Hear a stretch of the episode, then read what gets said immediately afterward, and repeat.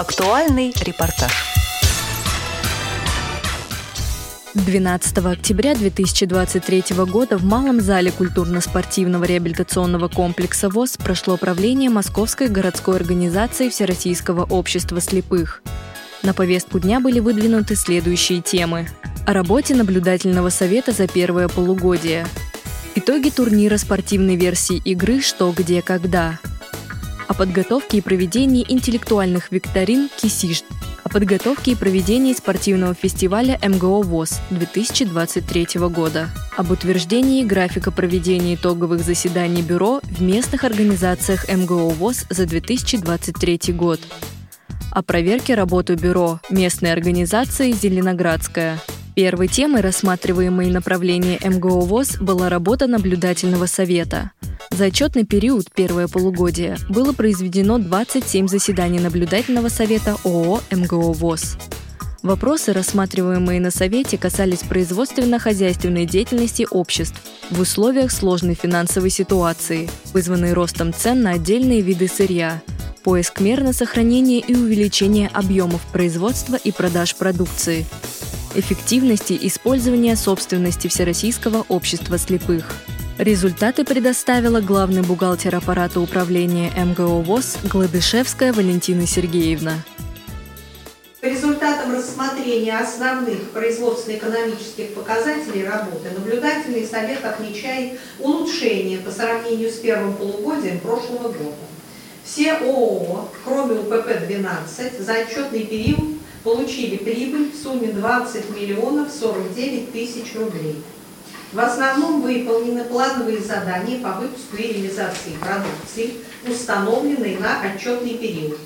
Объем реализованной продукции 493 миллиона рублей, что на 44 миллиона 800 тысяч или на 9,1% выше показателей соответствующего периода прошлого года.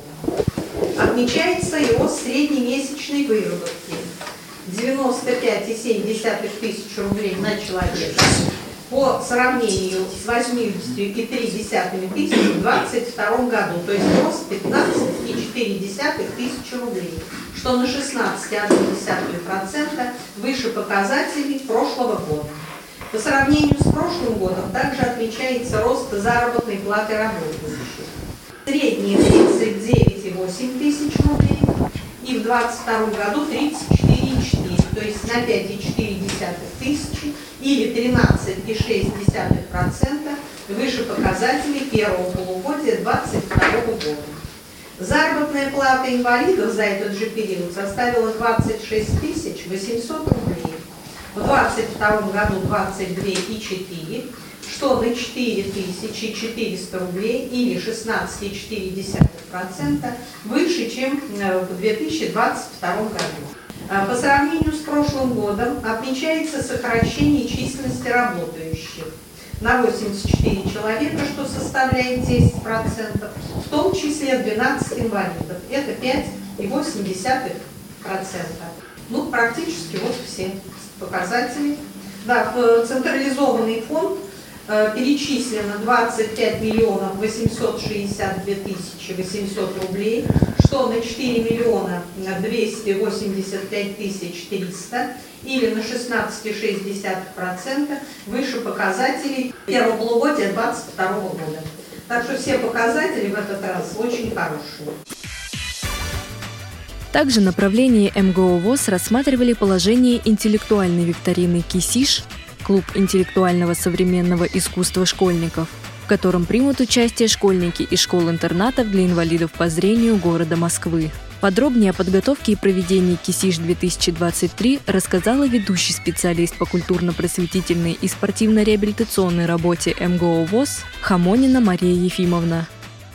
О подготовке проведения интеллектуальной викторины КИСИШ-2023 клуб интеллектуального современного искусства школьников – в целях реализации программы МГУ ВОЗ реабилитации инвалидов по зрению, утвержденной постановлением правления на 2023 год, правление МГУ ВОЗ постановляет для подготовки и проведения интеллектуальной викторины КИСИШ-2023 создать оргкомитет в следующем составе.